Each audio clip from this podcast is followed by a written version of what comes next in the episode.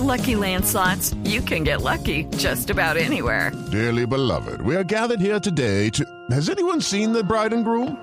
Sorry, sorry, we're here. We were getting lucky in the limo and we lost track of time. No, Lucky Land Casino, with cash prizes that add up quicker than a guest registry.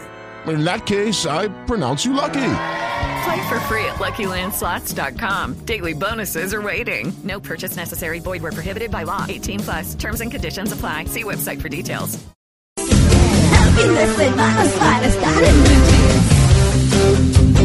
Bueno, a las 8 y 18 vamos a desarrollar este tema que tiene unas pasiones, porque la verdad es que esos sentimientos, esas emociones tan fuertes son las que mueven la venganza. ¿Quién no ha querido vengarse en la vida? El que diga que no, no es humano, porque eso es parte nuestra. Es como esa rabia de lo que me hizo el otro o lo que me hizo la otra, como así. Lo que pasa es que tal vez llega un momento en la vida en que uno dice, pues se frena, o no lo hace, o nunca lo ha Es hecho, verdad. ¿no? Eh, y tal vez la vida misma le muestra las oportunidades y también eh, hasta eh, la misma sociedad ha creado la justicia para, para como sopesar.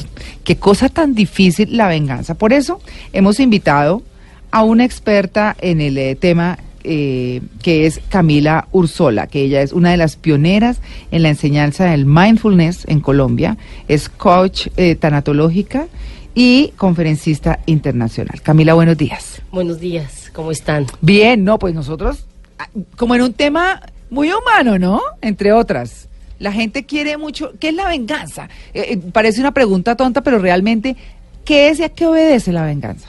Y no es tonta porque empezamos desde lo simple, desde lo básico, que muchos de nosotros hemos olvidado ir a la raíz, pero des- desde una simpleza. Mm. Entonces, la venganza es ese deseo de querer que la otra persona sienta el mismo sufrimiento que yo estoy viviendo en este momento. Mi dolor. mi dolor, con la finalidad de equilibrar las cargas, Mm. de generar un desquite, Mm. un empate, ya sea en mí o en mi grupo familiar o en el grupo de personas. Como usted me lo hizo, yo se lo hago. Como usted me lo hizo, yo se lo hago. Lo que pasa es que ahí hay un tema súper delicado y es que no muchas veces, si yo te hago lo mismo, tú vas a sentir el mismo sufrimiento mío, porque es de acuerdo a las creencias y asociaciones que tú tengas en tu vida.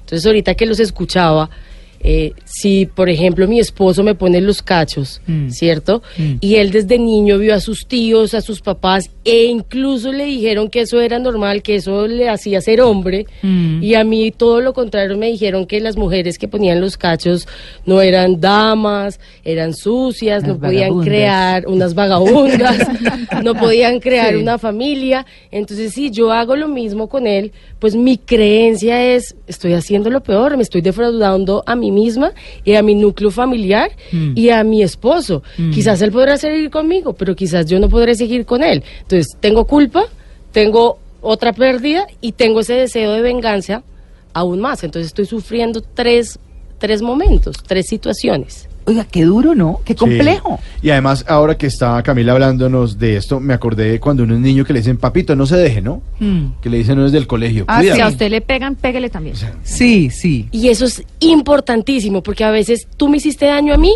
yo no me vengo contigo, pero se venga mi papá. ¿Sí? Entonces, por ejemplo, mi esposo me dejó, pero mi papá y mi esposo tenían una empresa. Entonces yo le conté a mi papá y todo el tema y no pasó nada y yo no quiero hacer nada porque estoy de muerte lenta Mm, y estoy en la tristeza, pero mi papá va y le quita todas las acciones y las pone a nombre mío. ¿no? Ujú. Y hoy en día en los colegios vemos mucho eso y en la sociedad, que los niños, los niños desde chiquitos, tú me quitas un juguete y yo te empujo o te lo quito. Y el papá va y regaña al niño, regaña al papá y le dice, ¿qué educación le está dando a sus hijos? Pero sabe, que eso está muy importante, pero muy importante, eh, Camila, por lo siguiente. Porque ese punto de no se deje, si le pegan, pegue, si no sé qué.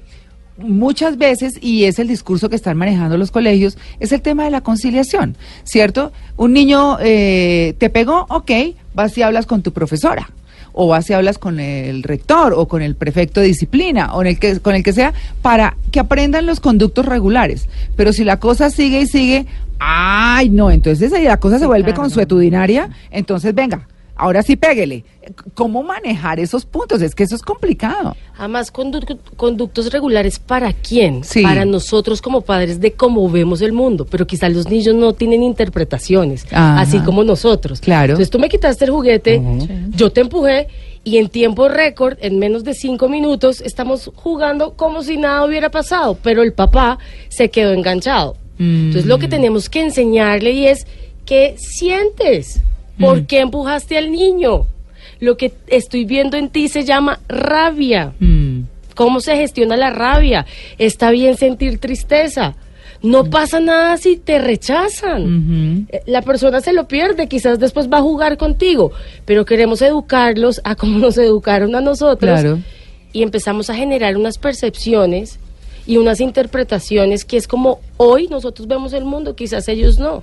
¿Sí? Claro. Y ya cuando ellos vayan creciendo van a tener sus herramientas de saber qué hacer. Y quizás va a tener esa confianza a ti como mamá y te va a decir, un niño me está pegando y tú quizás le vas a decir, ¿qué quieres hacer? Y él te va a decir, ir a hablar con la profesora para que conciliemos y pongamos límites. ¿sí? Y si yo pongo límites, pues seguramente no lo vas a volver a hacer porque vamos a generar unos acuerdos y al tercero ya sabes que te pueden echar del colegio o al tercero ya sabrá que vas a dejar de ser mi amigo. Pero como hay chinos casposos, ¿no? Uy. Entonces, eh, claro, no, pues es No. que, entonces es el que sigue haciendo muecas por detrás, provocándolo, ¿no? El- eh, lo que lo que termina siendo bullying, ¿no?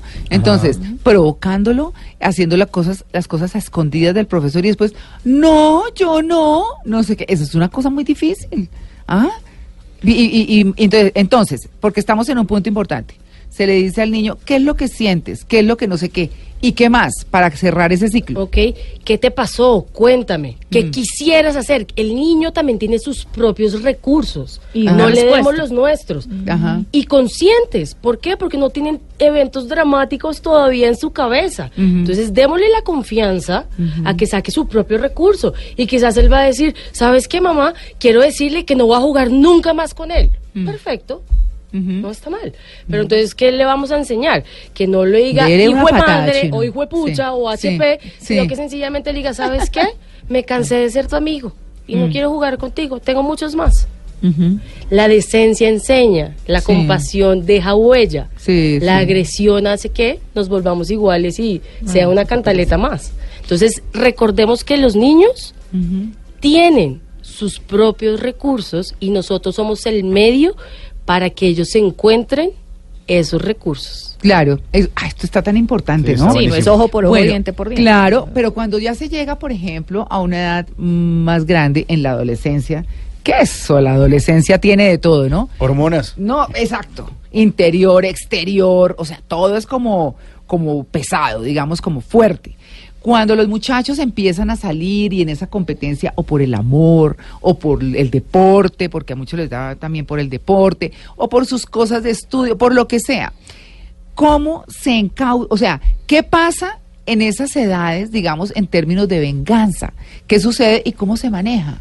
Bien, lo que debemos primero recordar, ya como están volviéndose adolescentes o adultos, es enseñarles y conversar con ellos qué hay detrás de la venganza, cuando queremos vengarnos. Entonces, ¿qué hay detrás de la venganza? Mucha rabia, mucho odio, Mm, ira, Mm. en algunos casos decepción, frustración.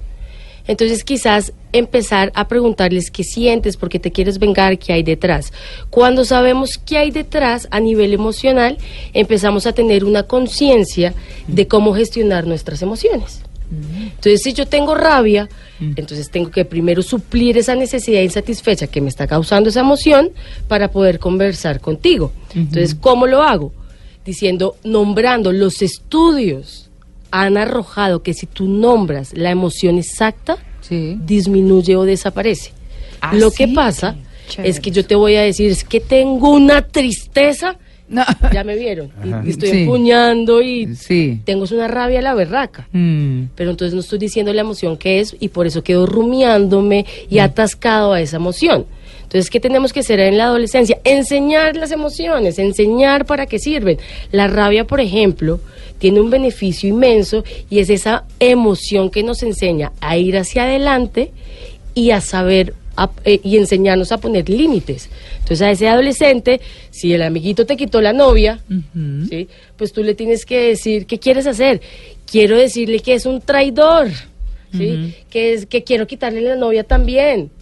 No, gestionemos la rabia por medio de nuestra respiración, lo escucho atentamente, escribamos y hacemos una silla vacía que es cerrar los ojos, imaginarme que tengo a mi amigo al frente y decirle todo lo que siento por medio de la emoción. Ah, bueno. hijo de madre, hijo de tantas, ta ta ta ta ta ta ta, ta, ta. Mm, sí. Y después ahí llega un momento de neutralidad, de tranquilidad, de claridad mental, que es cuando el niño viene, el adolescente viene y te dice, ¿sabes qué?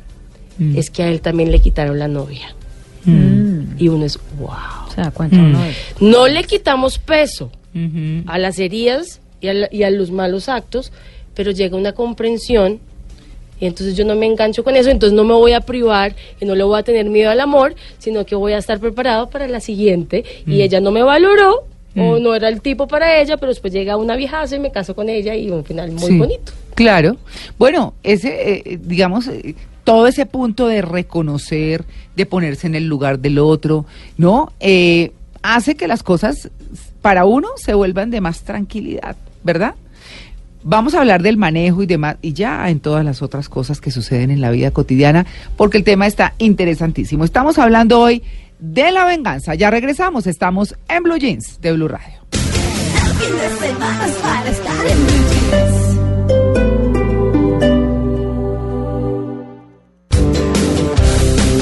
Bueno, 8 y 46 y vamos a continuar con nuestro tema central.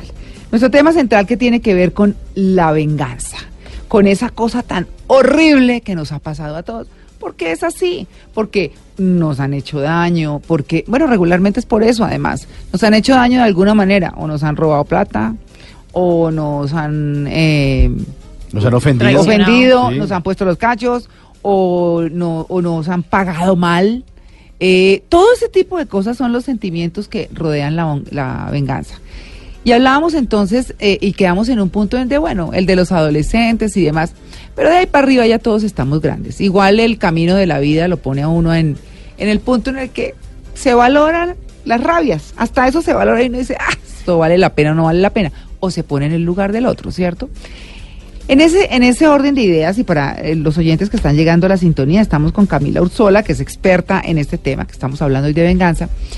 Y es, pues, cuando a uno le pasa eso, Camila, eh, todo el mundo dice, no, pero es que, es que eso hay que perdonar, pero es que no sé qué, claro, pero uno está como con la rabia viva y con toda la cosa. Eh, y dice uno, pero es que no, es que yo a esta persona le he ayudado, o yo a esta persona, pero es que uno no debe esperar nada de nadie. Entonces mi respuesta, la de María Clara Gracia, es, pues sí, uno no debe esperar nada, pero tampoco una patada en el trasero, diciéndolo bonito, ¿no? Entonces, ¿qué pasa ahí, Camila? O sea, empezar a perdonar esas cosas va desde dónde? Bien, entonces ya sabemos que cuando tengo, primero darme cuenta Mm. cuando me quiero vengar. Porque a veces ni nos damos cuenta que tenemos ese deseo o que lo estamos haciendo, sino que ya después vemos las consecuencias y por supuesto dijimos, decimos, se me fue la mano, Mm, ¿cierto? sí. Entonces, primero lo que tienes que hacer es darte cuenta que ese deseo de venganza está llegando dentro de ti. Sí. ¿Listo? Dos, preguntarte qué estoy sintiendo, porque como lo dijimos anteriormente, cuando tengo ese deseo de venganza es que tengo rabia, ira, odio, a veces tristeza, miedo. ¿Sí? Ah, sí, también. un claro. poquito de miedo. La que predomina es la ira, pero hay goticas de tristeza y goticas de miedo. Entonces preguntarme qué estoy sintiendo. Darme el espacio de que lleguen esas emociones, decir dónde las estoy sintiendo en el cuerpo, que me están gestionando, escribirlas, nombrarlas y ahí empieza automáticamente tu pensamiento, tus emociones, tu cuerpo a entrar en- en un deseo de calma, de tranquilidad. Es ahí cuando genuinamente Mm. a ti te llega ese deseo de perdonarte y perdonar al otro. Bueno, ¿sí? ¿por qué perdonarme yo? Aclaremos a los Perfecto. oyentes. Ajá. Porque muchas veces en una situación hemos herido dos, la mayoría de las veces hemos herido dos. Entonces, como yo quiero que María Clara haga lo que yo necesito, lo que yo tengo en mi cabeza, lo que yo espero que haga, entonces tú quizás me retribuiste de otra manera, pero como no fue lo que mi cabeza tenía en mente o lo que yo esperaba, pues para mí no va a ser suficiente. Entonces no lo hiciste bien. Sí. ¿sí? Entonces, ahí cuando yo empiezo a darme cuenta que no valoré lo poco o lo mucho que hiciste, empiezo a generar una culpa ahí que ni siquiera sé que me estoy sintiendo culpable, Mm. ¿no? Entonces, quizás perdonarme en ese caso puntual de decir, hombre, porque quiero que las personas sean como yo, si cada quien es totalmente diferente. Claro. Y como la vida es impermanente y todos cambiamos, nada es estático, pero yo todo lo quiero controlar. Y dos, decir, oiga, ahí hago un, un, un, trabajo de perdón hacia mí, sencillamente valorar las cosas. Y dos, ahí es cuando empiezo a decir, pero es genuino, es genuino, ahí es cuando empiezo a decir, yo también he hecho daño. Yo también he insultado a las personas, yo Sí. también he puesto cachos, yo también he dicho mentiras, yo también he golpeado, yo también he quitado una mirada, yo también te he hecho sentir que no eres importante para mí, yo te he hecho sentir bruto, ¿sí? Entonces cuando digo, Porque bueno, mira, Mauricio. No sé, por la cara que tengo de bruto.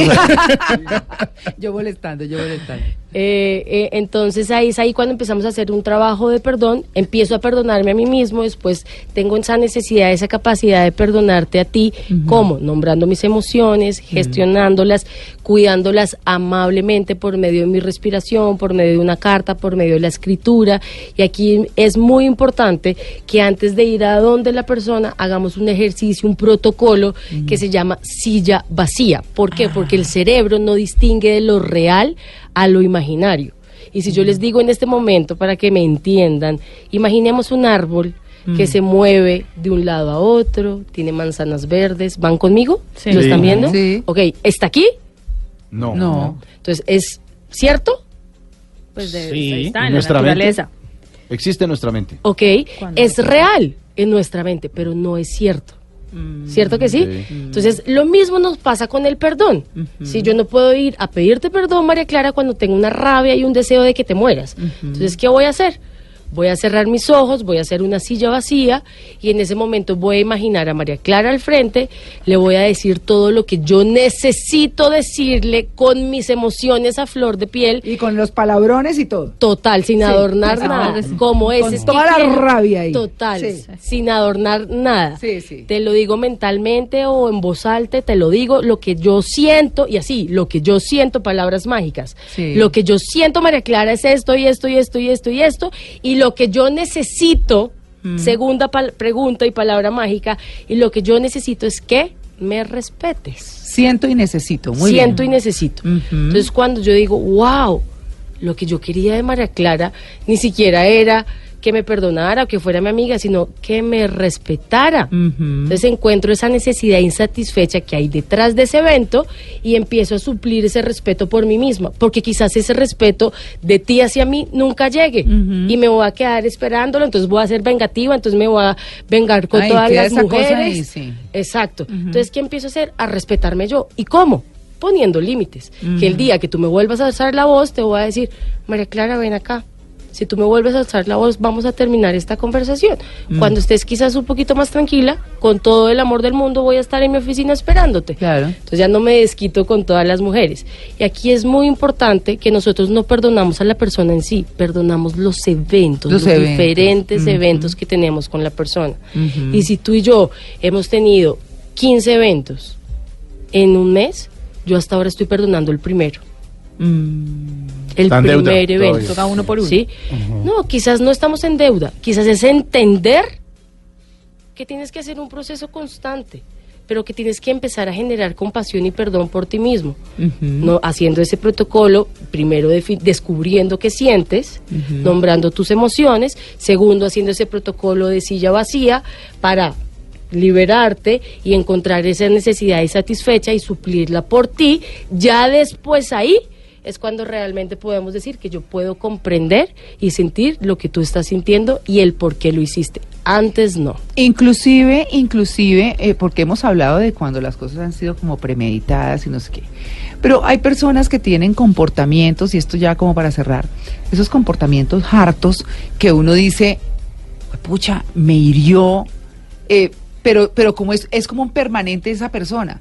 Uno casi que naturalmente podría decir que, Ah, pero es que ese se la pasa así todo amarguetas, Es que él es todo así. harto, él es así. Es que él es así. Eh, lo que sea, y uno sabiendo de quién viene, pues también ni siquiera se toma la molestia de, ni de molestarse, ahí sí valga la redundancia, como dice Simón, ni de vengarse de nada, porque dice, ay, pero es que quién lo está diciendo, ¿cierto? Sí, pero tuviste que haber tenido en realidad porque es que la mente es, nos engaña, nos engañamos muy fácil. Sí. ¿Sí? Entonces, ay, sí, él es así, no importa, pero por dentro estoy generando una emoción Claro. de rabia. Claro. ¿Sí? Y en el momento que lo vengo le voy a decir, uy, Simón, ahí viene, vamos, vamos rápido, qué pereza. ¿Sí? Eso ni siquiera debería pasar. Sencillamente ahí viene y quizás mi conciencia y mi compasión hace de, por más harto que sea, que ya sé que se va a fijar en el error, venga y le presto atención. Porque si nos damos cuenta, todos los seres humanos necesitamos algo en común y es ser amados, que nos escuchen, sentirnos importantes. Sí. ¿sí? Entonces quizás tengo esa habilidad, no hay una neutralidad, pero no te quito de mi vida, sino que te escucho y ya está. Bueno, pues ahí está el tema, el tema de la venganza, qué cosa tan importante. Camila, muchas gracias. Mucho gusto, gracias a ustedes. Bueno, uy, nos quedaron un Chévere montón de cosas. No, pero lo más importante, ¿qué siento y qué necesito? Total. Y la silla vacía. Yo, como uno solamente la ve hoy en día en el Congreso, ¿no? Entonces queda uno como, bueno, a ver. Bueno, muy bien, 8.55.